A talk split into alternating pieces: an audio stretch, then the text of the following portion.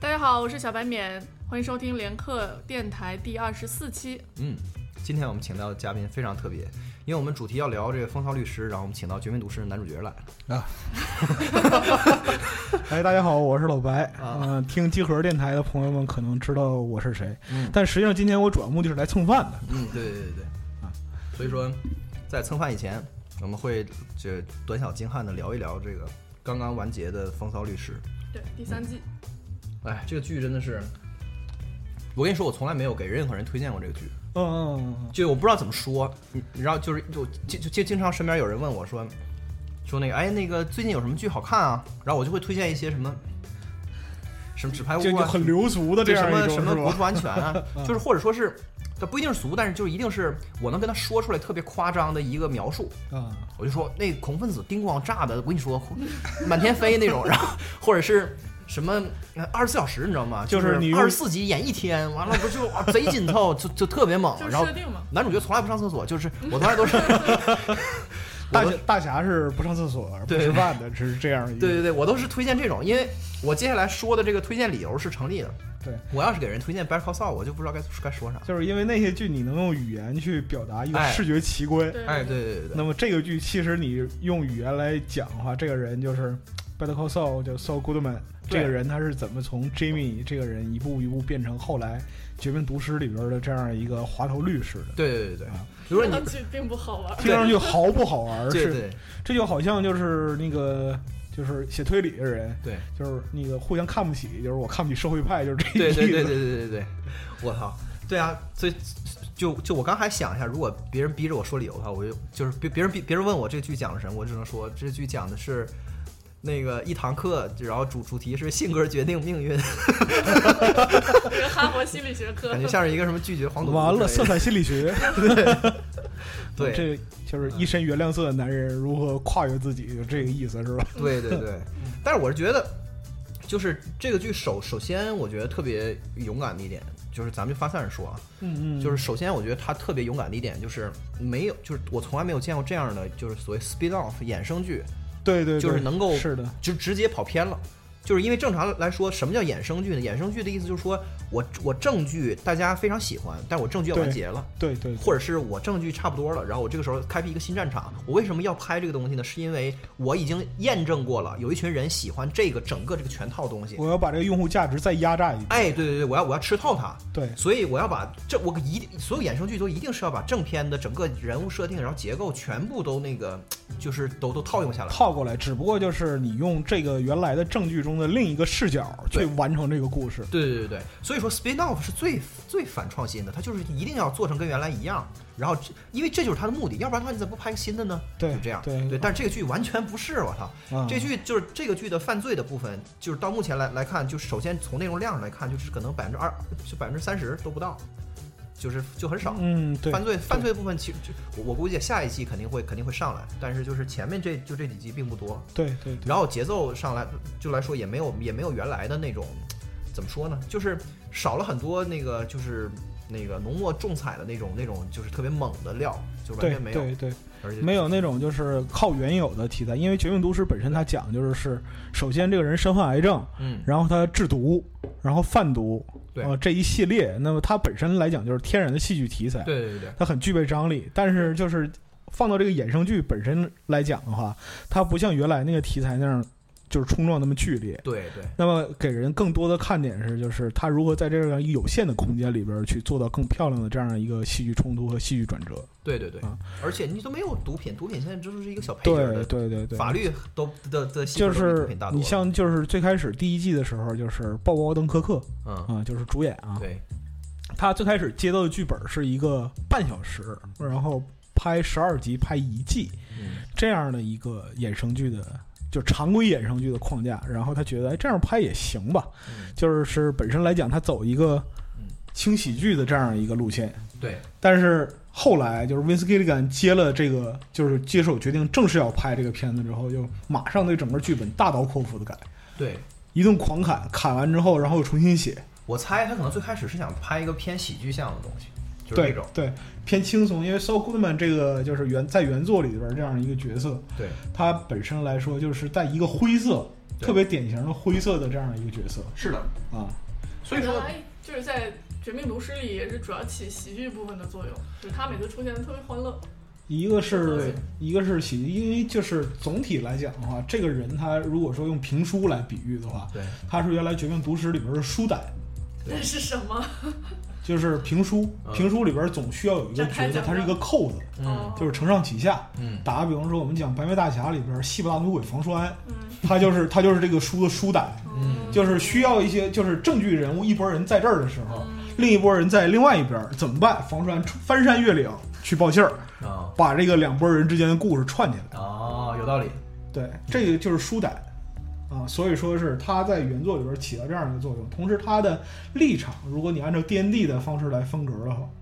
他实际上就是说是我们看到的什么呢？他按照道理来讲是处于一个绝对中立或者混乱中立的这样一个情况对对，对对对对。混乱中立，混乱中立，基本上是混乱中立，因为法律对于他来讲，他其实是蔑视法律的，对。但是呢，他又要利用法律作为武器，然后呢，他又有自己关于法律的操守，但是他又决定，他绝对是中立的，对，就是他对完全不屑于，甚至就是他就是他是坚决拒绝对那个他的客户做任何道德判断，对就对，是完全没有价值判断，完全没有。对啊，对我这就是我的活儿，对，我就是我就是挣这口挣这份钱，吃所以这口说饭混乱中立嘛，对就是说那个我不杀伯仁，伯仁因我而死，你们卖多少毒品，弄死多少人，这我不管，反正你们给我钱，对然后我犯法了我没有，对我真没犯法，对。然后我有我的自己的一套节操，然后我有我自己的那个保密协议的这个，我一定要坚守。约束就是说那个哪怕你拿枪顶我脑门上打死我，我也要先跟你收一块钱，啊，对咱们要先构成就是那个契约关系，嗯对对对对对，就因是为当时就是他整个是一个就是特别那个撞撞色的感觉，当时就是那个在第二季里面他刚出来的时候，就整嗯个把那个《绝命毒师》的，就是那个当时大大当时大家对他的那个感觉就是耳目一新，嗯就是当时嗯因为那剧当时特别特别沉重那种感觉，很嗯黑暗的那个那样一个状态。然后他一出来以后，大伙儿会觉得有一个有一个喜剧色色彩的人物一调节，就变得特别有意思。嗯而且就是他是用他的代表色，如果在就是《绝命毒师》里边的话，他的代表色相对来讲是比较亮的，对嗯对，西它装，不像对，而且它不像就是其他几个主要人物黑白灰的这样一个颜色为主嗯他老带一个那个绿色儿的丝带在身上，就是那个，就是那个当时那个，就是哎，反正现在绝绝命毒师的剧透也无所谓了，我我们都聊风骚律师。啊，对对对，当时那个飞机掉下来之后，因为空难纪念的时代对对，空难纪念，然后他他为了挣这份钱，对完他自己还打过电视广告，说那个所有空难纪念的人，就是不是所有受到空难的影响的人，哪怕你啥事儿都没有，你纯粹是那个心理焦虑，晚上睡不着觉，你你都可以来找我，我来帮帮你去坑去坑那个官方一笔钱。对对对，然后他自己带一个那个纪念的那个东西，对就是他就是这么一个特别扯的一个状态了。所以说这个人其实身上特别有戏啊，对对，就是《绝命毒师》很多人都是靠自己的能耐活过下一季的，嗯，包括那个律师，包括那个呃小粉，都是靠自己能耐活下去的绝对是，啊，对啊，所以就，所以就是 Vince 就是他他拒绝的东西是说，我拒绝原地不动的讲 Saul Goodman 这个人，对就说我就是我就围绕这个，因为大家已经我我们已经知道大大家非常喜欢他了，然后我们就把他的内容再就再重复个十几集，他是绝对不干这个事儿的，就是他就是一定要说我往回退个多少年，对然后我们去跟你讲他是怎么变成他的。对。对，就是就是说，这这样个人身上有戏，我不是只去表达他身上有对对戏，对而是要挖掘他身上的戏从何而来。对就没有一个人生下来之后就是就是个律师，天生的律师或者对天生的毒贩子。对对对嗯、这个人一定要有一个足够强劲的、足够坚实的这样一个来源，嗯对，啊、证明他是为什么会变成这样。尤其是这种喜剧色色色彩的角色。你像我原来那个话剧演话剧的朋友跟我讲说，这个有一种表演那个方法论，就叫皮相表演法，嗯嗯嗯嗯，就这个人物就跟纸片儿一样，但是他特别逗或者特别特别夸张，对啊，就是这样。但是你你也不用细想他是他是怎么来，但是他就是这个这个茶馆里面的这的这么一个人，他就这个里面有有这么一种特别奇他葩是的一一种个特别强的这种符号插入的这样一对个。对对对对，等于 Better Call Saul 他走的这个他走的路线是是反过来的，就是我先把这个纸片儿的人给你，对就这个人就是他太奇葩了，太他妈有意思了。但是呢，我再回回过头来给给你讲，这个人是真的，对你信不信？我跟你讲，他从年轻的时候就怎么怎么回事儿，一是路过来是，他最后居然就能发展成这样，然后对最后你就信了，是的，就真是就是就是完全是很逆天的一个想法。他等于是等于先把谜底告诉你了，再把魔术变给你看，就是一个反反魔术的这么一个过程了。这个我觉得真的很神奇。对。所以说，呃，就是《Better Call Saul》这个剧啊，本身来讲，它现在一方面儿来说，它是一个就是蹭着蹭着边缘在走的剧，就是蹭着被砍边缘在走的剧对对对，啊。我不要求太多的观众和收视率，只要保证我能挣点钱，挣点钱，然后就是有一种弃之无味，就是弃之可惜，食之无味这样的一个感觉。对对对，对，但是呢，我带着就是是《绝命毒师》的这块招牌的余威，然后我带着我自己的内容，你要砍我呢，你还真有点舍不得，对就这种感觉，你知道吧？但是呢，他在这个基础上坚持自己的风格，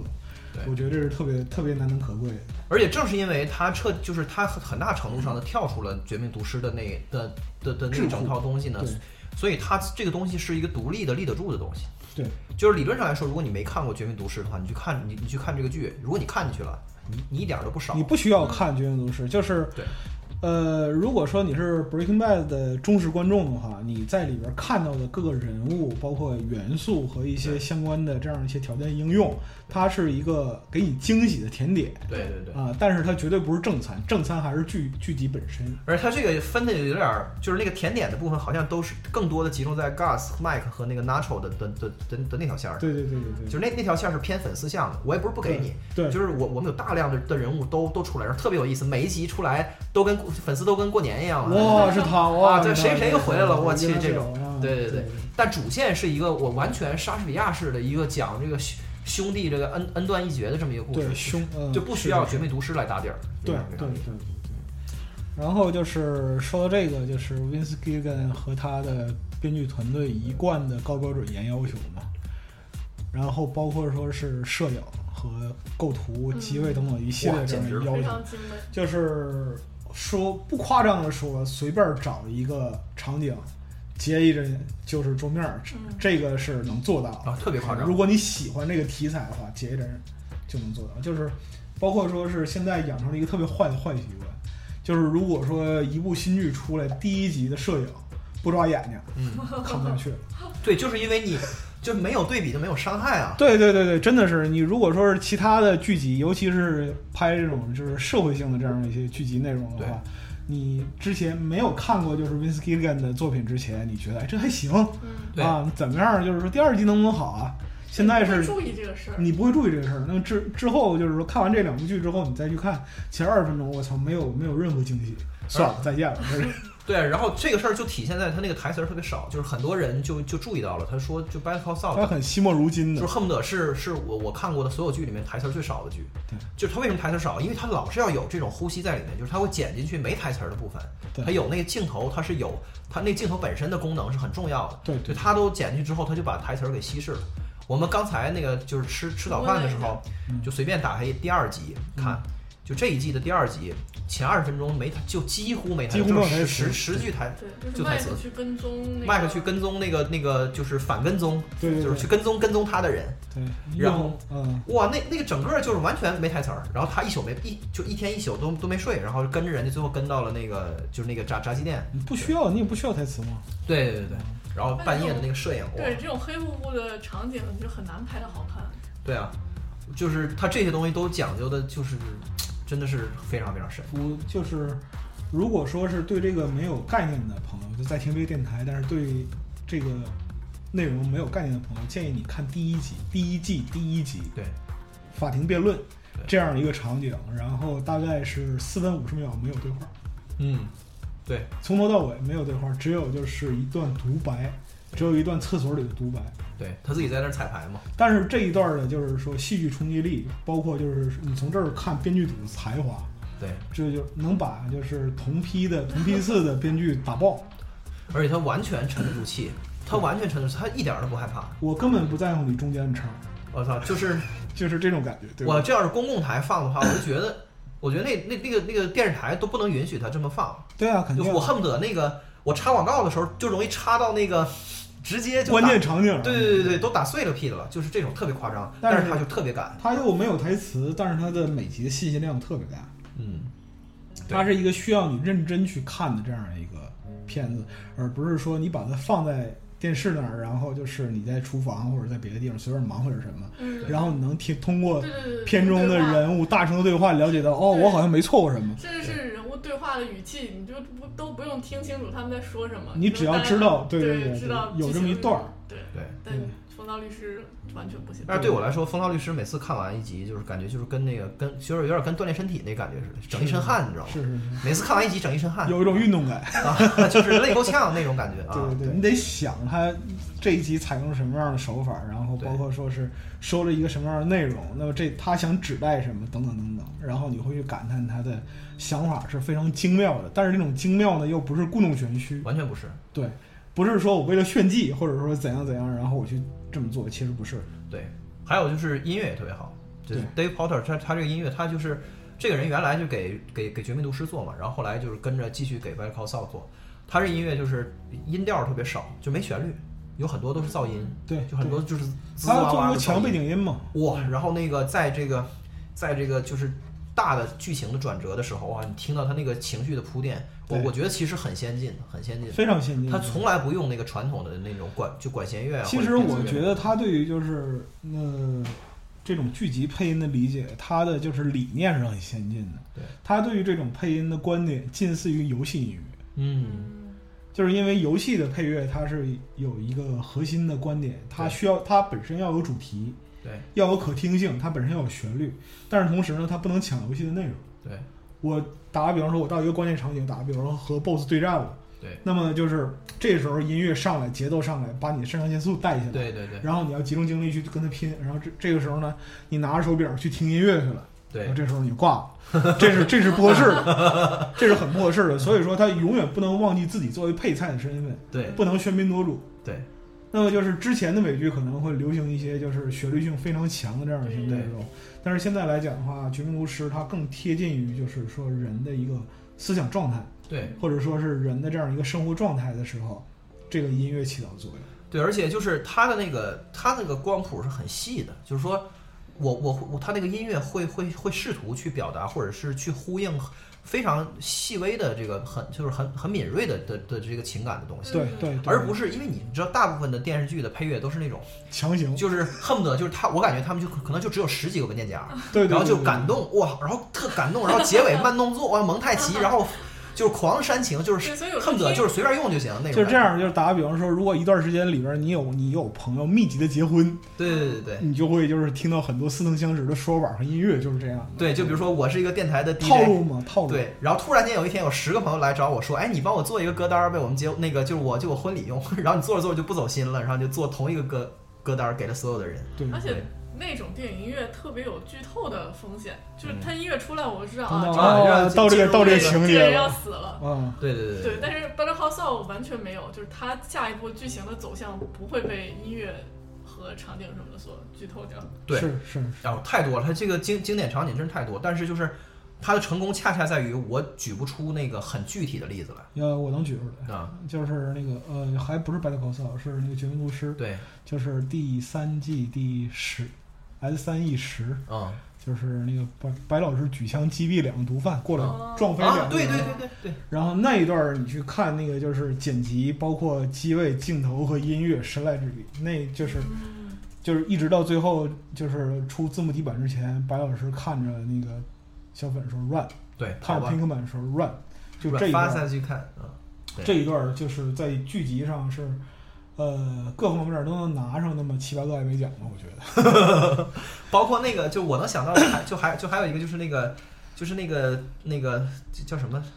t a h a j l i 就是那个倒数第四集，就是第最后一季的第十三集啊，嗯，就是那个第十四集不是最经典的那个，就是就就是那个就都都崩溃的那个事儿嘛。对第十三集就是那个小粉骗到他，小粉跟汉克一块儿骗到他，让嗯他开车飞车而那个就是飞奔去那个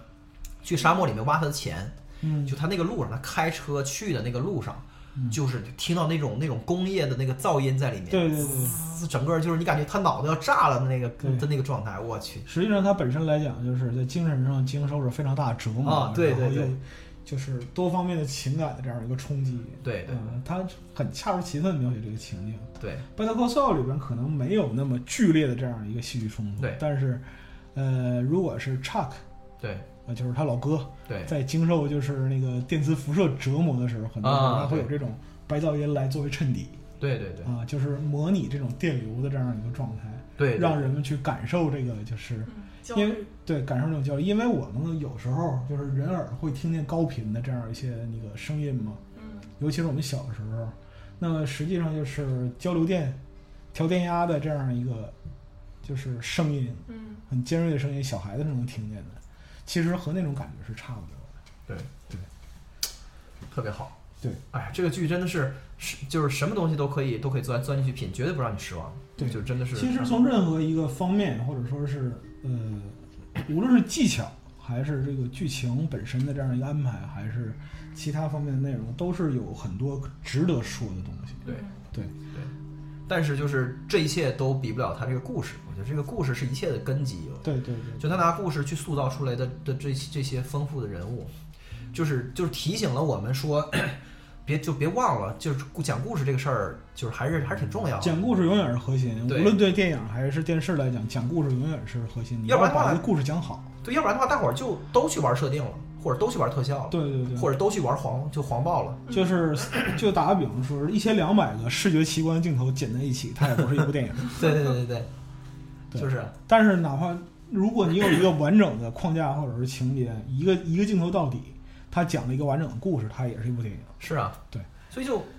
就是因为我们现在看到了越来越多的的的的剧，就是有两个方向，第一个呢就是说。就是特别的暴力，或者是特别的出乎意料，强行强韧，他用就是就是拼了老命的去做这个转折，就对一个接一个的对对对 twist，对然后就是绝对你想不到，就不管你以为你看了多聪明的东西，我就是转的越来越狠，越来 。越狠但最后我就发现这种东西它本身是挑战逻辑的，就是对，就对，是已经进入胡说八道阶段了，就是很脆弱，对 很容易进入很荒唐的那个状的那个局面。对我对觉得纸牌屋就是这样的，对，就是我一味的，包括那个在对我对我对我来说，就是我我已经受不了那个就是嗯为转而转。那个叫什么，就是就行尸走肉。我行尸走肉在第三季之后我就不能再看了。 Walking Dead，嗯啊 Walking Dead 就是现在就是 Walking Dead 国内呃也不说国际吧，嗯，就是说一批比较老的粉丝集中的抱怨是两点，第一个是太多戏，嗯，第二个就是说是它这和和漫画的主旨偏离的已经太远了，哦，嗯，主要是集中在这两点上。对，就是因为他他就是他已经验证过，说大家就是喜欢这个人性的极限的这种什么残酷对，和人的这种恶，然后然后你再就是 impossible，就是你什么你就是玩几次之后阈值就提高了。对你妈跟你媳妇儿掉河里，你救谁就是都是是是全部都是这套，然后然后然后就是你救了一个，然后又来一个妈，又来一个媳妇儿，对就这样。然后就是他，他发现大伙儿就吃这一套，然后他发现不管重复多少遍，然后然后这个收视率总总是不会降，还就是还往上走，所以他他就不用没问题，我们就整这个就他行。就开始玩省事儿的东西。对 对就是我觉得，哎，既就是既然这样都能有收视率，啊，就对像其实那个就比比如说是像做网站一样，就是上这种烂文都能有流量的话， 对吗？我还想什么呢？大家搞吧。就是嘎嘣儿一声，那站长想通了对对 对，就是战场想通来，软色情拯救一切，就是。啊，就擦边球，就是对对就是牛啊，所以说是这个就导致一个很不好的这样一个情况。对，然后所以，就然后另一个就是说是就是，你可以看到，就是这个剧包括在呃进入这一季的时候，就是整个编剧组人，包括导演自己脑子都不知道长到哪儿去了。 就他其实完全没有和上一个就 twist 加 twist twist 没完没了这种对情况相对，恰恰相反，就是他根本没有想好下一步怎么走。对但是形势逼着他不得不走下一嗯，对对步，对所以说直接跳下去，对很多时候就直接跳下去。对。就我就我突然想想起跟这个毫无关系的事儿，就是咱们很就好几年前，集合有就有就有一期电台采访那个黑瞳谷歌，嗯嗯就是那个就就是他是一个游戏视频的 UP 主，嗯他当时说了，他当时说他自己对自己作品的那个态度，当时我特别震惊，因为我从来没这么想过。嗯嗯他说，他说你别看我做的是游戏攻略视频，嗯，但我这个东西是是会给以后很多年以后的人看的呀。对因为总是会有人玩这个游戏，他就想看攻略，对但是他会看到我这个，所以我不是给。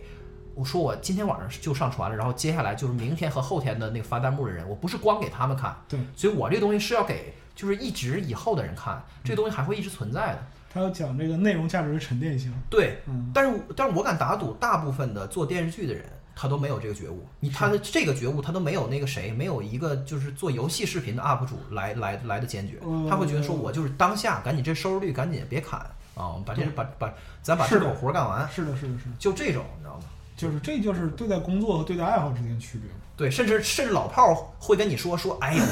哥们儿，这过两天就没人记得了，嗯，哎，过两天就没人记得了，所以根本就不用太太上心，就教你怎样做行活儿，啊，对对对，你不行就是你幼稚，就对都对这对一套，对你知道吗？不成熟哎，对，啊！你怎么你怎么能为了养家糊口的东西付出真心呢？嗯，啊，你这人太内部了。就就很多就很多这种，就让人觉得说，你也可以说他们是挺无奈的，但是呢，就是要是这要是没有风骚律师这种水平的东西出来，你就忘了，你就你就会觉得说这行业就应该是这样，实际上，他就是强行在这儿拉着，因为现在剧集来讲的话，也是走向一个不太好的这样一个征兆。首先一个就是单季预算越来越高，嗯，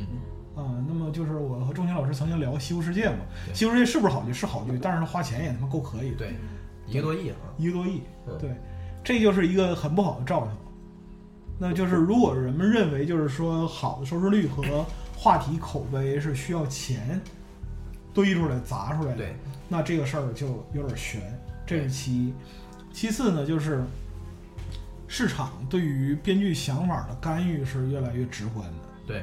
啊、那包括就是说，很多时候人们有想法，有想法，但是你敢于尝试嘛？这其实和电影一样。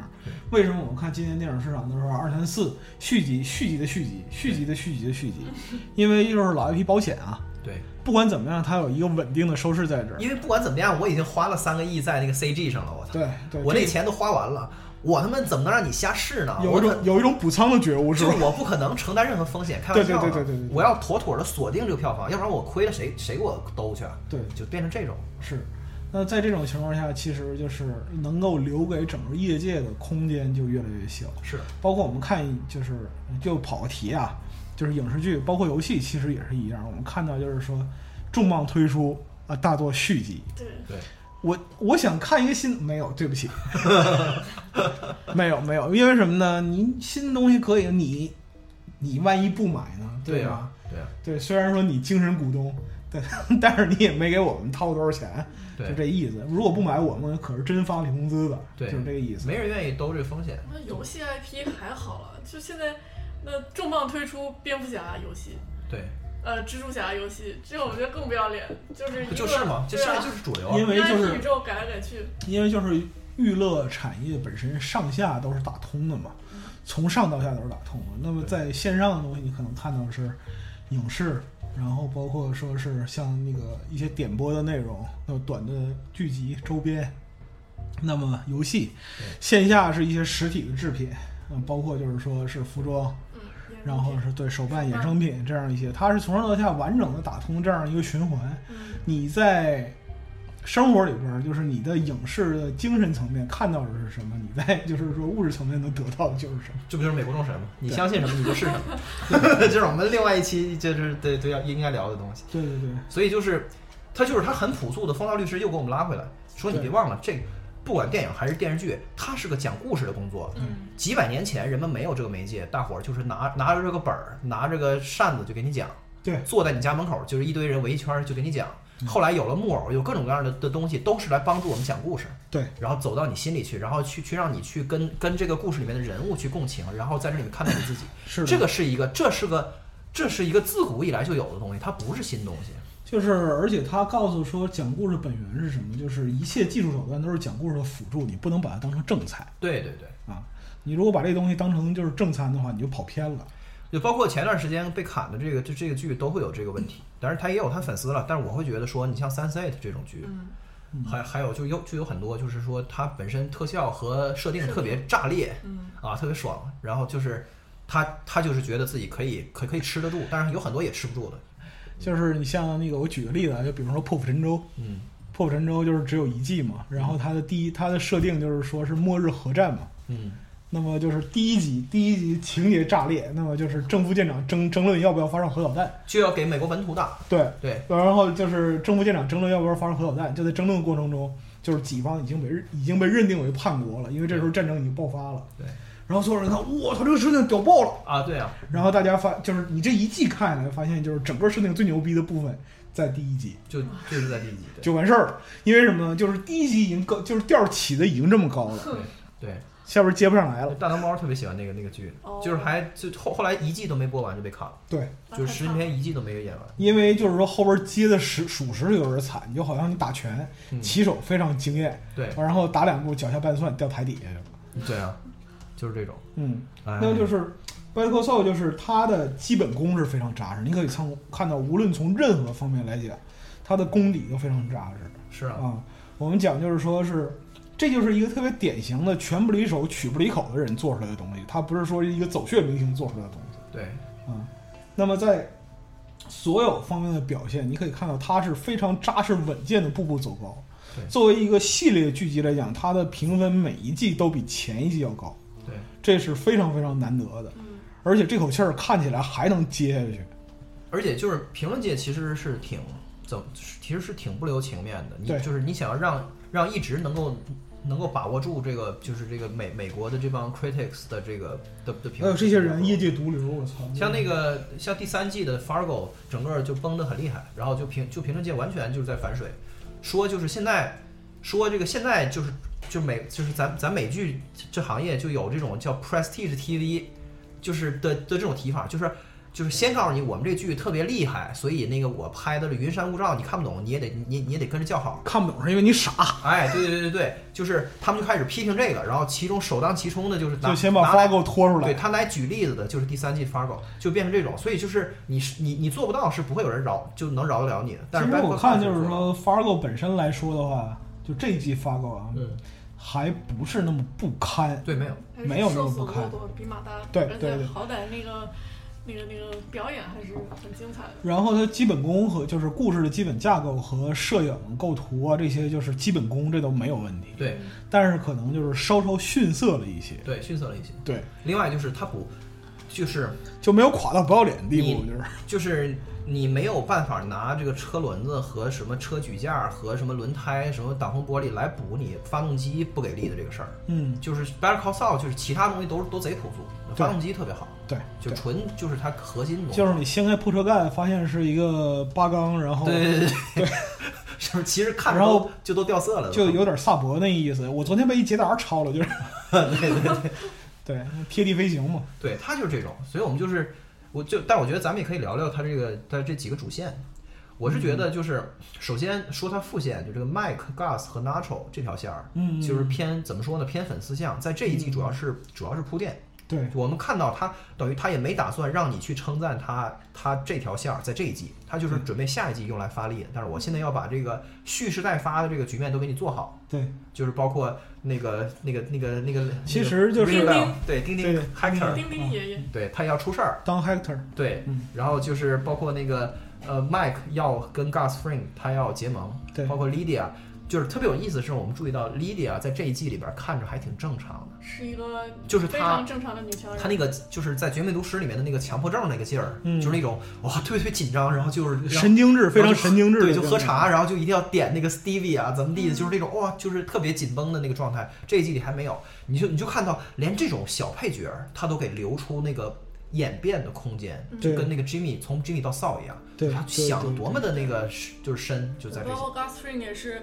在这个《Better Call Saul》里还有过就是喜形于色的情况。对，嗯，包括他这个拉长线儿，就是啊拼命的去救那个 Hector，哇、h 嗯 e c t o r 出了事儿以后，他他还还狂给人心肺就做复苏做啊心什肺么，复苏嗯对对对，就各种就是很对很深。这条线儿是偏粉丝向的，我是觉得。对对对，但是就是，但是主线，就我们看到最后一集，他把这个最重要的主线，就是兄兄弟之间的这个故事，嗯基本做一个了结。对这一个扣儿结束了，对，嗯，所以我觉得就是特别圆满，特别圆满。对对啊，对，但是就是也非常伤心绝望，就是他看了就整个这一集，你看我我我就我自我自己做做这个截图，我发现怎么截都是黑白的，对或者特别暗，然后都就那是种情绪非常压抑的这哎种我东西，去，整个这一集的主主的主色调就是黑色。嗯，真的是，反正兄弟这个这这条线，我是觉得，嗯，就我就我自己观点啊，就是就白老师，就您就就您看看这样嘿说合不合理？哎呀，假客气呢， 没有没有，就是就是我是觉得他俩就是从小时候开始就有这么一个，就有点像家庭的那种结构化的的宿命在里面，对，就是就是这么一个小户人家，然后爸爸很软弱，然后这个兄兄弟俩呢，就是其中有有一个哥哥是好学生，嗯完了啥都特别棒，嗯然后那个就是然后就学习也好，完了特别有家庭责任感，嗯，然后一就是一个一个很很正义的一个特别 righteous，就这么一个状态。对对对对对，对，然后那个同时有一个弟弟，就是油嘴滑嗯舌，然后那个，然后关键是他就是他爸就爸爸妈妈还特别宠着他。对对，完了，他就是因为是家里老的老小，所以那个就是所有人都对他好。嗯完，他从小就是就被人关爱，完了就是被纵容错误。嗯然后这性样格又招人喜欢，对，然后哥哥就是把这一切就是吞进肚子里，他就觉得我要忍，就是默默的承认，哎，因为我是家里的这个柱子，就是这种，你对知道吗对？对对对，但是最开始的时候，就是可能还还还就是谁也不，他俩也不可能想到最后会就会走到这么夸张的对对这一步对对。但是你发现这条道儿就是本没有路，走着走着就成了路，他越走就越成了一个自我定义、自我证明的这么一个事儿。就是等到就等到后来，他们就就是他们他俩自己都已经想不起来说说其实。这这是由就是由我们家庭的这个结构，就是最开始决定了我们一个人向左走，一个人向右走。嗯嗯，但是就我们已经忘了说，就是是有这条道儿，就好像就是那种血海深仇，嗯是就是已经不需要解释了一样。对但是其实它都是一点儿一点儿发展出来的，是是是啊，就很悲哀。对，对，包括就是他用很多那个片头前面的这样的一些场景的部分，去叙述这种状态是怎么形成的。嗯那包括就是说是在证据里边没有的之前的一些内容，那么兄弟俩之间的交谈，嗯，彼此之间的观点，那么就是对于形成这种性格和状态的这样一个催化剂或者说是诱因，对它都会有相应的这样一些交代。对。然后就是哥哥，就是哥哥他自己不愿意承认的是，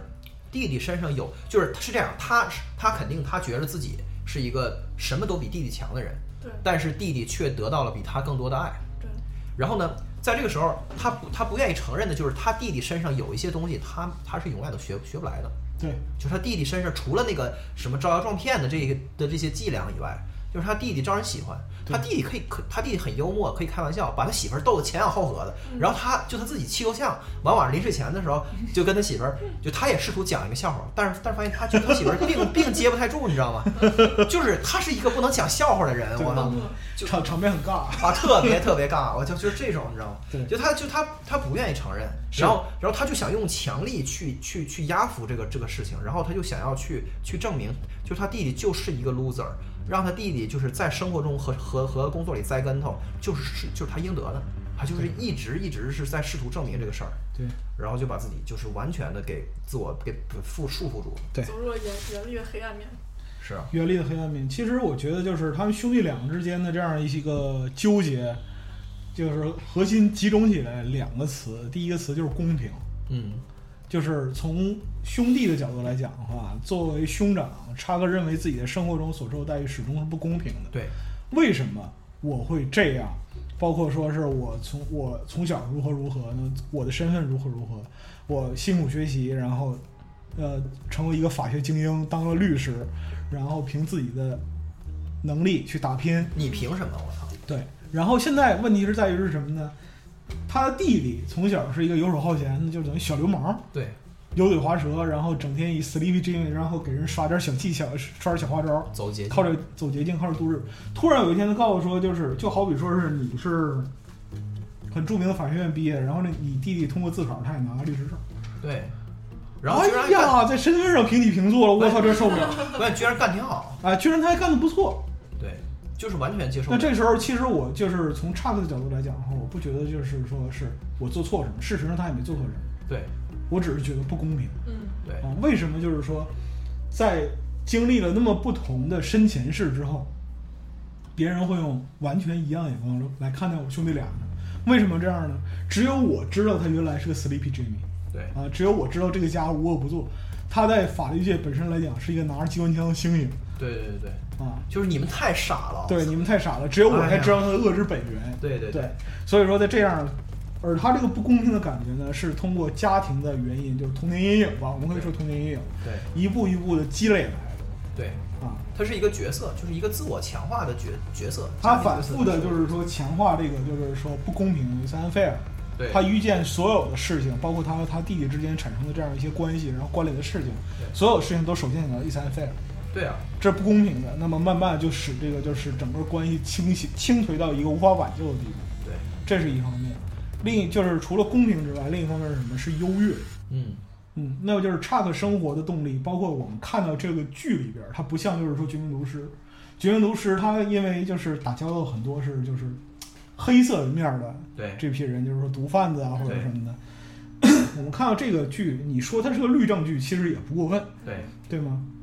那我们可以很清晰的看到这个片子里边所反映出的美国社会的阶层构成。对，每一个阶层在面对就是说相对的这样一个阶层的时候，都保持优越感，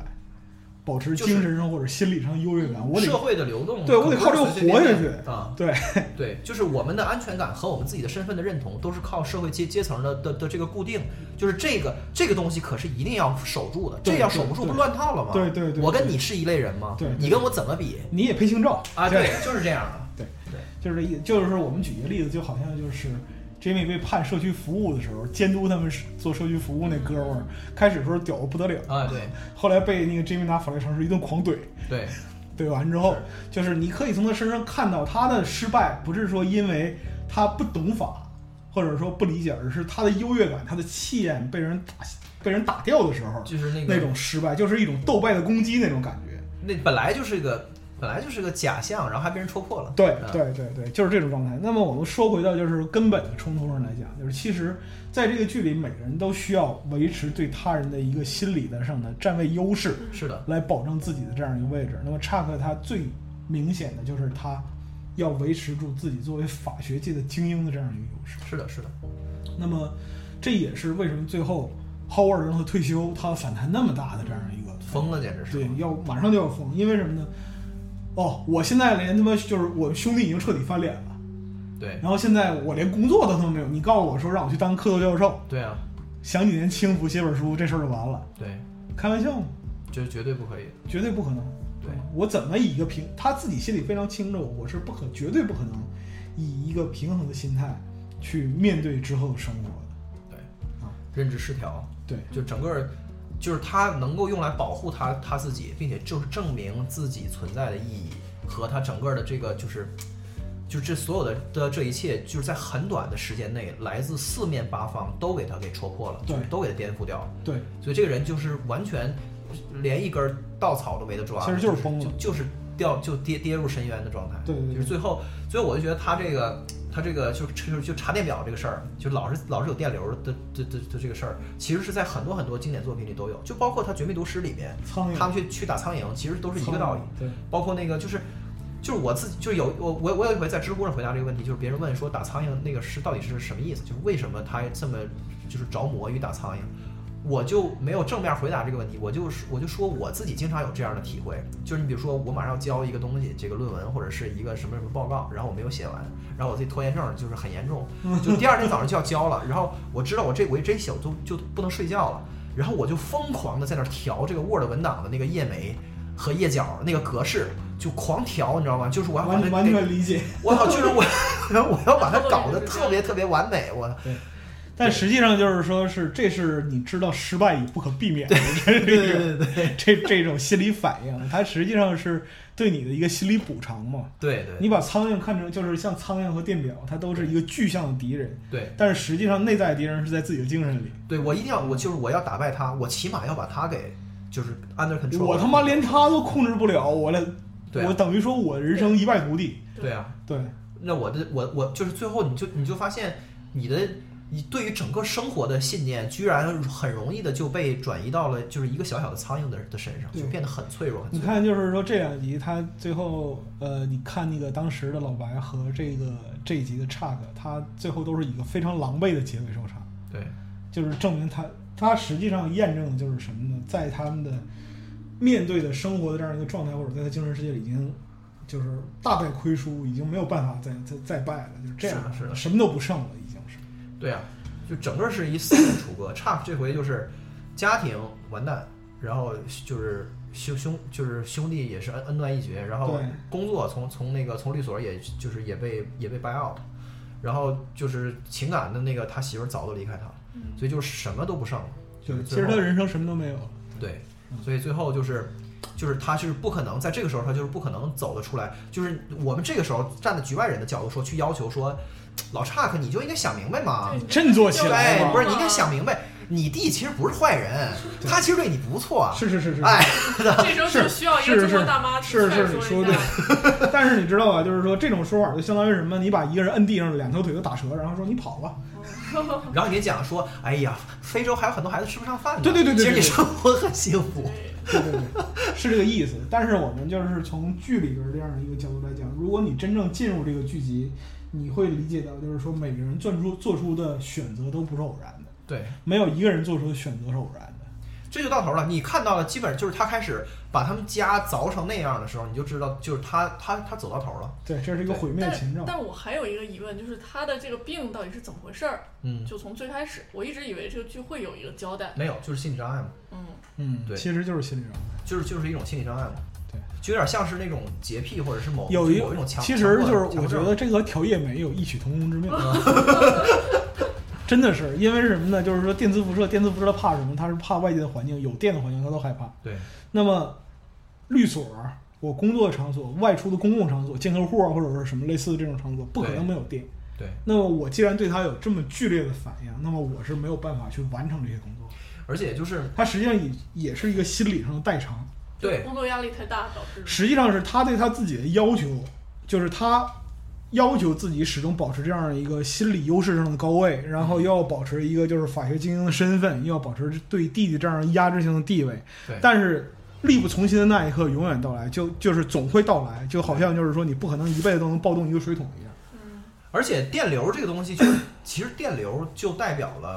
这个世界。就是我我经常说说，就是大家老人们老是在执着于一种就是把自己的生活掌控在手掌心儿里的这个幻觉。嗯，但其实你能掌控屁呀、对我恨不得我你生活的百分之九十九点九都不在你就不在你掌控里，但是你需要那个安全感。对，他哥就 Chuck 是我在屏幕里面，包括我现实生活中见过的一切人，就是就现实和虚构里面最自律的人，就是他是一个最那个，就是板板的拿一个记事本在那儿记，说我我那个凌晨三点二十吃吃了我一片醒药。了，吃片药，药效维持多长时对，间然？后我现在的的这个疼痛的感觉，用一到十来衡量是三点五，然后你就想了想，划掉了，写成四，就是他是一个这种人，你知道吗？所以一切都在他掌控之中。上升处女。对，这样的人 会，这样的人才会有这样的心理障碍。嗯对就比如像我这种，就是完全特别邋遢的人放弃，了是不可能有这种心理障碍障碍晚哎的。我上没被有狗别的。吵醒了，然后想想睡觉了。对，我想去揍那个狗，但是我想了哎想，我太懒了，我就没实有在不去想起来 了，就是我是不会有这种强迫症的。就这样吧。对，所以他他安排的这个这个什么 hypersensitivity 的这种这种心魔，其实是跟他的这个人的本性是完全能够搭配上的。对对对，就是一种集中的爆发。嗯，对，所以我就觉得，到最后他完事儿之后，这这一集的结尾，我的感觉就是就是有点儿那种就是那种宽慰，就是一不光是对他，也是对我作为观众。嗯，嗯。就是我看到他又回去了，因为他都已经，我操，你都已经都都都已经快就马上百分之九十九的那个完成度了，你马上就要离开这儿了，然后就瞬间又回回旋到最恶劣最恶劣的状态，嗯而且比他原来最恶劣的状态还不如，就是他就是他把自己家都都已经凿成那样了，嗯就是我就觉得。就是这太不人道了，就不能让他再那个继续遭受这种这个罪折了。磨对对对对。而然后且而我且他这个状态，如果再被住院啊什么，还会走一遍之前的。对对对对，然后然后我自己作为观众，我也不想陪着他再遭一遍这个罪，嗯所以我就觉得，如果他就到此为止，也是可以的，嗯就是就可以了。嗯，但是就是他是不可能在这个这个时候去突然间想通的，他或者说是对，而也且不是说想通，他命运就这样。嗯对对对对，嗯，你去要求他，而且他就这一季以来，这个作死的程度已经让观众有点开始烦了，所以他要有一个平衡，就是说我的同情心嗯，要去战胜这个我讨厌他的这个。就就是我们现在是对他的共情，就这个痛苦达到了顶峰，如果再往上走。就是烦人了，就是就是就是纯粹是在让让观众就是撒谎，就是这样。但是我们现在还是说非常非常的认同他的这个不可避免的悲剧，关键是这个不可挽回的这个属性。是是是就是他让我想到了什么，你知道吗？就是《海边曼彻斯特》啊，那个，就那个那个电影里面的，就是那个男主角最后，因为那个电影其实就是就是讲说一个人遭遭遭遇了生活的毁灭性打击之后，他走不出来，对就他走不出来。最后，就那个电影的啊金句就是他跟那个孩子说，他说你不知道，就是 I，他说 I can't beat it，就是我打不过那个东西。对，就我就是打不过那个东西。你就是我知道你在边上看着我也挺不容易，我能够理解你就是觉得我特别苦，你想带我出来。包括他前期找就找他说就，是他身边的所有人都是这样哦，，他前期哇哇哭，就是痛哭流涕抱着他说，就是说我对不起你，我不想看见你就这么死了，就是你就变成一个行尸走肉。对，他说，但是我就是我就是做不到但。是我他妈已经是行尸走肉了，对对对对对，就是你说这些有什么用呢？你说那些我都懂，但是我就是走不出来。就是他最后就差克最后因就为走进了这个对，就是说海边曼彻斯特，他前十五分钟你看完之后，你会觉得，哎，这可能是一个就是一个人走出阴影励志剧。嗯但是呢，你再看十五分钟，你就发现这不可能，对这根本不可能，这个人就陷在这个阴影里了。对对对对对，就是整个整个这就是包括说是你像那个那个《风骚律师》里边，《贝拉克萨》里边，查克在自己家里满世界打洞对那个感觉，对就是《海边曼彻斯特》里边同样有一个镜头能够和它对应上，就是主角站在他哥哥的卧室，对忽然之间毫无预兆的，忽然之间一拳把卧室玻璃打碎了，是那一瞬间我特别理解的。是啊，对，我就我当时我就明白，就是说这个人就是说病根儿已经深到没有办法了，就是完全的缠死了。你对这个时候你你想跟他说说把他解开，找个心理医别生，或者别别就是根本就是就是没戏了。就是说句不好听的，就是说这个人呢，就是自杀是早点事儿，你就他能活几天是几天吧。对，所以就，哎，就是差克，我觉得走到这个这个结局是，而是很他是个必然，对，他是个必然，是是不可避免的，而而且对于观众来来来说也挺完美的。嗯三他季也是一个必然，而且就是说他完美的遵循了契诃夫的枪嗯，啊、嗯就是怎么就是对一一把枪挂在墙上，对，一把枪挂在墙一定要上，他一定会响。那么就是老麦克去那个给他拍照片儿，就是假装修门的人嗯去给他拍照片儿，说你，然后回来跟那 Jimmy 讲说你哥挺牛逼的啊，嗯，油灯能他妈放报纸上，这是怎么着？但是最后解决这个事儿完全呼应到了。对，完全混淆了。就是整个《Better Call Saul》里边，你会看见到处都是契诃夫的道具嗯，啊，这是我特别特别佩服那个 Vince Gilligan 的一点。嗯而且他这个草蛇灰线的这个往往往前的呼应，到处都是那个前面就是前面没有白给的东西，对前面没有白给的东西，包括他最后他念的这本书，其实在第一集里面他就有，对对手手对里拿着，他说：“哎，哎哥，这个这书你记不记得小时候你还你还给我念过？”对，哎，就是整个就是就没有一处多余的地方，嗯毫无，基本上毫无。对，就包括你，就比如说是 Nacho 的父亲嗯，做一个就是是汽车改造的这一个小门脸儿，对，那么这个门店就一定会有它的作用。是的，就在所有的地方，你都会看到这种就是隐藏的伏笔，或者说是编剧精心的考量。那么这种考量，它不是说拍脑门儿突然间来个异想天开的想法，哎，我们在这儿这样这样，完之后就把它扔了。对，不会。如果你看到一个足以引起你兴趣的元素，那么放心，它一定会有一个结果。对对对嗯，就尤其是你，就是你，你会觉得为什么要有这个 东西？那这这东西一定是有原这因。东西存在一定有道理，对对对对，想的特别深。它不可能就是说毫无预兆的就在这儿出现了。对，包括跟《绝命毒师》的那个呼应都有很多。对对哎，对，那个 Nacho 的演员是《Far Cry 4》的 BOSS 对对对，啊，特别有意思这哥们儿做的那个 Far Cry 4的那个脸膜动作捕捉，啊、嗯然后那个就是他，然后他他演这个毒贩子，就是然后就是说说说西班牙语嘛，然后对他本人是加是加拿大人嘛对嗯啊，特别好但这哥们儿演那个墨西哥人演的很带劲，啊、演的很好，凶狠，很带劲，就是嗯非常带劲，就一看就是那个萨拉曼卡那一那一波的旁系。对对对对，就是它代表了某种意义上，它代表了毒贩这个事业线，就这这个行行当里面的专业， 就是那种感觉啊。对但是他也是在超负荷的走在自己的那个压力崩溃的边缘上，对对对，对，就是去换药的那场戏也很精彩，嗯，精彩不得了。嗯，对。然后呢，就是最后还要稍微聊两句，就是这个 Kim 这边的感情戏，嗯就是我我开玩笑说，我说这个这个这个剧是如此的生，哎呀就是现实，以至于他和 Kim 的关系反倒成了有点儿就是奇幻的色的色，就是不现实我的跟你色彩讲的部分。 ，Kim 是我在他俩太完美了， ，Kim 是我在美剧就所有的美剧里边，嗯乃至就是所有影视里边最喜欢的一个女性角色，无法再 喜欢，天哪就！是完美女神，嘛真是女神，这对个啊，嗯，真的是女神，完美，我操，是她是既是女神，然后她又食人间烟火。对，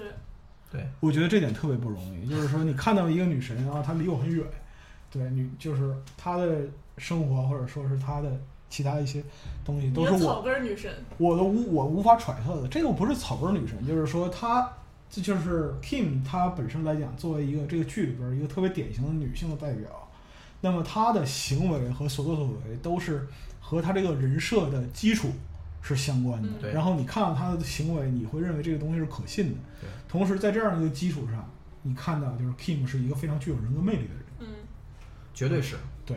所以说嘛，就是说是所有的美剧里面最喜欢的一个女性角色，无法再喜欢，她甚至都不好看，就是她甚至都没有那么漂亮。怎么可能？对，她其实是对其实是很耐看的啊。她很耐看很耐看，Kim 非常非常耐看。对，然后就是呃，演 Kim 的 Ria，她是今年四十一岁吧，哦，她已经四十一岁了，并嗯对看不出来。嗯，但是看不出来，完全看不出来，就是这种活力和这种精神。她特别有意思。那个接受采访，第一季结尾的时候接受接受采访，说那个你就是你你对第二季的 Kim Wexler 这个角色怎么展望？她说她说 I I hope I was in it。她说我希望第二季我还我还能演， 还有我。对就是特别特别谦虚的这么一个人。对我觉得就是 Kim 和和 Jimmy 的关系是就一个特别完美的，而且就是完全建立在相互尊重，而且没有什么我没有轻易许下诺言的这么一个 Soulmate 状态，对，特别特别美式的其实完美你的用理那想形个态用比较流行的方法来讲，就是 soul mate，啊就是对灵魂伴侣。对那么就是包括说，其实他们在一起，就是说，并非是夫妻对这样的一个关系，但是他们之间的默契和理解已经超越了夫妻。嗯，对嗯尤其是在专业上和就是，呃，不论是在生活还是在工作、专业或者说是日常的形式，甚至一起出去骗人，嗯，对只真要的只要一完全个契合，对，只要一个眼神儿，两个人的波长就完全完全一致。对，而且就是就是他俩是明知道对方在作死，但是他知道对方需要这个，就是嗯我我会陪着你做。你一定要，就是你你既然一定要去，那我就帮你兜底，没问题，你就对去吧。哦，对简直是完美！我操对，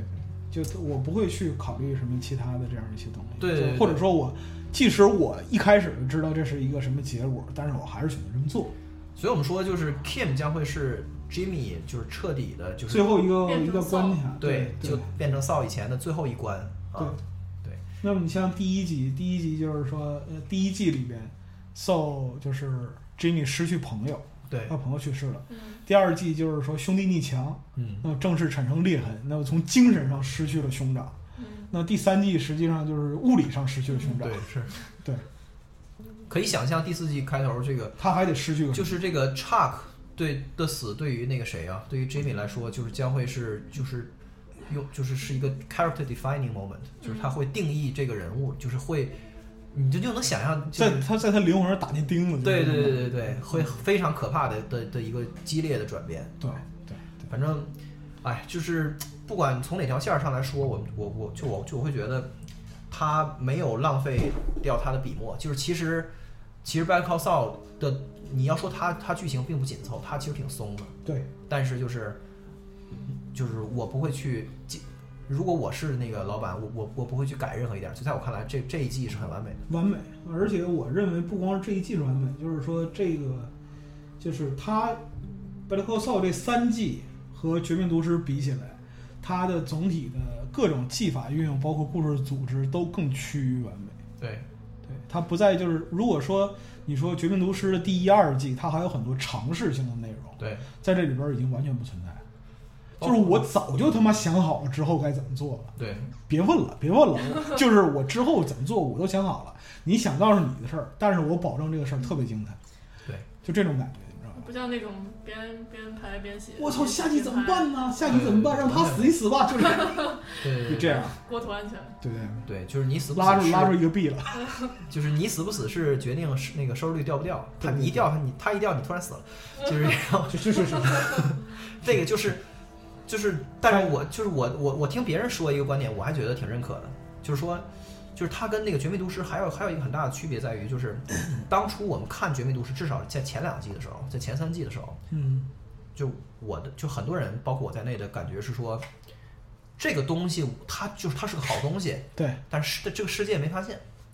就这个世界早晚要发现这个，就是这块儿，就是很就是，哺育对啊，对或者对对说对，就是这个都太牛逼了，就是它一定会被这个世界认可的。然后，而且事实就是过就几年之后，它果然就是爆发了，然后就被所有人人认可了。对但是我觉得这个 Better Call Saul 它永远就只会是一个，就是一个一个 niche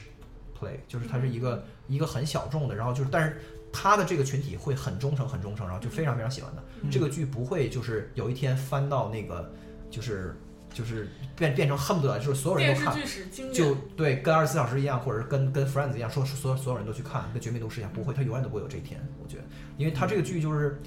他不他他也没打算这样，所以就是所以 Vince Gilligan 在我看来就是最神奇的一点就是就是我不能想象任何一个导演在做出了绝命毒师以后的下一个项目能做这么一个东西。对对对，就是如果我是 Vince Gilligan，我恨不得连连拍剧都没时间了，我都去组局做生意怎么地就，是如果我是 Vince Gilligan 的话，我就退休了。或者就是或者我这去事儿不是蹦迪就或者我就去接什么什么什么老蜘蛛侠你之类的，你懂我意思吗？就接是大我项目去了，如果大说预算是啊。对，如果说是我拍出来就是《绝命毒师》这样一部剧集，我觉得我才华无法超越这个。对对对对，但是我没有想到他敢于向自己的才华再次发起挑战，这而也特别牛逼，就是而就而且去做。他就是做最困难的事情，嗯就是他他没有，真的是他有最困难的他有事情太是多是是容易的，就是对他来说有太多容易的，然后性价容易比的事情特别高的选对项去做对。对对，我靠，但是他又没有做他去偏偏选择一项最难的事儿。啊，嗯，所以说像像呃，钟情老师，你这在这一期电台节目最开始的时候说，就是说我不会把这个剧介绍给别人，对因为什么呢？两点，第一点是是要理解分好，需要非常微妙的波调契合；对，第二点是，如果说波长不对的话，嗯你看这个东西是很奇怪的。嗯对，就特别想死，就是对，对，有很就是包括我身边朋友就有很典型的例子，就是说我看这个东西，我不明白它为什么这么好，为什么对对对为什么你们对他们评价这么高？对我完全不理解，是剧情又拖沓，是然后人物又墨迹，对，而且就尺是度也不大，尺度也不大，然后就是说那个该露都不露，然后那个。就一场也床戏也都也没有也没有，就是很激烈的，就是战争场面，哪怕连个就是说警匪枪战都没有。都没有，对，对，你们为什么对他评价这么高？而有很多那个对对我们来说是重要信息的东西，对于对于另外一个人来来说，可能就是噪音，毫他无就价值，对毫无对价对值。对，就是你你你把着电视告诉他，你看你注意这儿，然后他还是他还是 get 不到，他这觉他得这妈能这这，他觉得这没这没意义，你丫真无聊。 对对对，对所以就 所以就这是一个看看缘分的，所以说是这个剧很看演员，他是就是眼睛的原发演，对所以说是很多妙处是只可意会不可言传的对啊。那么包括说之后 Vince Gilligan，我想就是他以他的才华去拍一个大众的戏码的话、嗯是毫无问题的。对，反正我想说就是最后我想就是说一段那个关于 Bob，就是那个他这个男 Bob 这个 Odenkirk 嗯对这男主角，就是我是觉得这个人生无常，就是他他自己，我可以想象他包括他在在内的这这里面的每一个人都非常感恩就绝密毒师的这个这个团队。是就这个事儿，因为他就绝大多数人，包括 Win，包括 Vince 他自己，到处他都在感谢这个事儿对。他就说，就是很多人在问他说，就是因为你《绝命毒师》拍太牛逼了，然后有无数采访的就在问他说，怎么就是这个电视剧怎么拍才能拍拍这么好？ 然后那个 Vince 就是很吐血，他就是他面对这一类的问题的时候我，我他都会说，他说。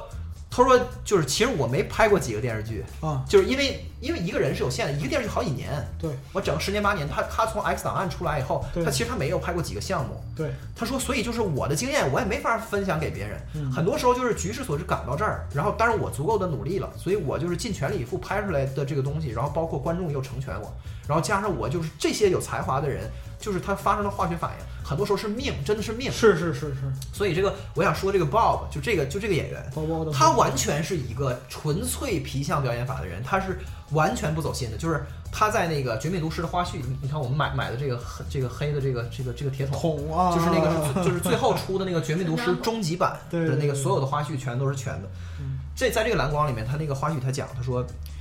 他说我都拍，比如我他因为第二季就进来了嘛，然后到第三季就拍了好多的时候，完了那个现场他在那儿念台词儿，然后边儿上的那个 Brian 嗯就是那个老白的演员，嗯就发现他的眼神看不对人，就是你比如我现在正在说这个说这个说台词儿的眼神儿比飘如的，就比如说我，就我说的是 Jesse 的事儿，但我看的是那个边儿上的谁谁谁是嗯 Q 或者怎么样，就是他发现说，他直接就抓到人现行了，说 Bob 你是不是到现在还他妈不知道谁是谁？对，完 Bob 就说我真不知道，嗯因为我演完就忘了，你就给我这台词儿，然后而我就念完台词儿我就忘了，对，而且我这个人物就是个就是个杂耍，就是 Vince 跟我说了让我来演这个这个这个角色，他是一个包括 Joker 的这样一个包括邵坤的这个名字都是他帮着想的，然后对他把那个发型整成一副那个老骗子的那个样子，特别江湖，特别油条，完了就是一就是假装自己是犹太人的那感觉，嗯就整个这一套他都是就有点像赵本山那感觉，就是完全是喜剧大师的那那一套，对然后弄完之后他就忘掉了，对就他就真的是不是一个走心的演员。他完全就把这当成一个工作嘛。对对对对对。然后结果等到来拍《Better Call Saul》的时候嗯，就是他他这辈子你看他的那个简历，他从来没有单纲过，从来没有当过主角，包括这么沃登哥克出道这么多对年，从来没有当过主角。他没有承担过这么大的压力。对然后你就想想他的这个时长，就他的工纯粹，咱说工作量、工作强度，嗯，就是他他老大不小了，他都害怕的不行。他就是他他接这个项目的时候，就是心里直突突，他都他都晚上都睡不着觉，就到是这种程度，他就觉得压力非常非常大。对，就是我都他就是他自己都不相信自己有没有这个能力能够承担得下来。所以就是对于他来说，就是一一个五十来岁的人，啊四十多岁的人，他还是快五十了，对嗯六他二年的，都还在去往前猛冲，去去去承担这个东西，因为他知道这个东西是好是好的，就是是是值得去奉献的。而且他这么多年就等于说是终于有这么翻身的一天。对对你去看，就是即使是他是完全那种不走心的表演，你把它对对对放到就是《Better Call Saul》这个环境里边，你会看，其实他是非常张弛有度的一个演员。是的，是的嗯，所以就真的是每个人都很珍惜，每个人都就都知道这可能是一个就是这一生就这一次的机会。虽然这个机会很长啊，就大概是一个比如说十年的这么一个周一个周期，对，但是就是大家知道我要把我去把我的全部都给都都给到这个这个项目上，对，所以就能做到这么好。你看，其实有的剧啊，我们来讲就是说化学反应这个事儿，它是很微妙的。有的剧就是说是剧组里的主演是一个化学反应，比如说是《老友记》，嗯，这是特别典型的，六个人在一起，他的化学反应就非常强烈。对，但是我们看到六个人单飞之后，其实都那么回事儿。对，是的，那么就是包括是他的衍生剧《Joy》，对勉勉强强拍了两季，砍了。对对，这是这个是比较可惜的事儿，但是说良心话，砍了也不冤，是啊，对，没什么价值。对啊，那么就是如果说是像那个以《绝命毒师》的老班底为基础的这批人，他们在和谁产生反应？实际上是在和制片人 v i n c e g i l l i a n 产生化学反应。对对对，就是说我们两个对眼儿了，我能发掘到你身上优点，那你这个人就是有价值的。是的。对，而而且且就是就是他整个嗯 Vince 和他整个这个编剧编剧的团队，就是完全在就是把你最好的东的东西完全给你足够大的空间让你展发示挥出出来。来，任何一个人都是。那么就对是像那个《绝命毒师》在拍摄的时候，他们组里边有一个不成文的规矩，就是说上至副导演，下至场记，嗯，只要你想的话，你都可以跟威斯克利人说，我想做这这一集的执行导演，对对对然后他会去评，他会去评估你的技能，对就是最起码你不能给我拍砸了，对吧？然后呢，你得了解我对这个片子的理解，尤其是你那得保个持一致性。嗯最后的后半季，每一集都是那个编就是编剧室里的编剧来导哦的，对就等于是他让每个人都来然后导老一集白自己还导了两集，对老白自己啊、导 b r i a n Cranston 自己上来导了两集。对，所以就真的是特别就是你如果很有信心说这集你交给我，然后就是我对于这一集的故事框架，然后剧情走向，大致的就是这样一个想法是这样的嗯。他听了之后能理解，他就敢放手让你导，而且他保证出来的东西不会差，一定不会差。是的是的，对，好，哎，嗯、这个是真是，我觉得 Vince Gilligan 是就是现代美剧界，呃，说他是一个现存的瑰宝并不过分。是的，嗯，我认为并不过分，而且这个人他也是经历人生腥风血雨的人。而且就是等于说也是人生前二十年就处于这种就对嗯是并没有被重视过的这样一个状他态。就是他我觉得做这出个剧里的好多演员都是这样的，因为他不是在自己二十多岁的时候做做出来 Breaking Bad，的对那个 Damon Lindelof 是在自己二十多岁的时候做做出来第一季 Lost，对那时候我操，那时候 J.J. Abrams 直接导了第一集之后就走了，说那个我要去忙那个星际迷航去你了自，己来吧，完了就直接撇给他，他他才二十几岁，你知道吗？就是他整个一个懵懵逼的状态就。强行搞。对对实对，际就上是所以就是你可以想象，这人这个就是这不同的人生轨迹，对于人的那个就是的世界观都是有很大的影响的。但是就是你看那个 Vince 自己的他，你看他的片子里边有很多隐忍的、含蓄的，就是说隐而不发的这样一些内容，他就很明显不可能是没有经历的年轻人拍出来的。对对对甚至你三十来岁你都拍不出来这个东西。对，他一定是有过足够人生阅历，知道在这个地方有这个坑，我等着你踩。但是呢，你如果不踩上这个坑不现行，对他一定是有过这样的经历，他才会这么他才会这么去搞。对，然后他就是你看他永远都是在说谢谢，对，就他说谢谢比什么词儿都多。对对对，他就是你只要听他的采访，他要恨不得把这事儿里所有所有相关的人都念叨一遍。对包括《Breaking Bad》第五季，就是说那个他们最后还是最后封神拿奖嘛。嗯，然后上来之后挨个感谢，上到那个就是上到投资人，下到扫地大妈，挨个挨个聊一遍，就是然后这种最后他居然他居然落，就是他艾美奖最后一季的那个的最后的大奖拿完以后，他说最后一句话是说。我感谢这个时这个时代对，这个电视剧的黄金时代是，Golden Age of Television，是，他居然感谢时代，我但是我觉得这正是因为他正是因为他能这么想，所以他才有一定的格局在里面。是的啊。而而而且我想说，电视剧的黄金时代就是跟它是一个就是相互成全的东西。对对对，但是我想就是说，这个美剧黄金时代可能我们能享受的时间也不是很多了。就是美剧是美剧的全球化，就是好莱坞的那个的翻版的昨天的重复，对，就等着看吧对对啊对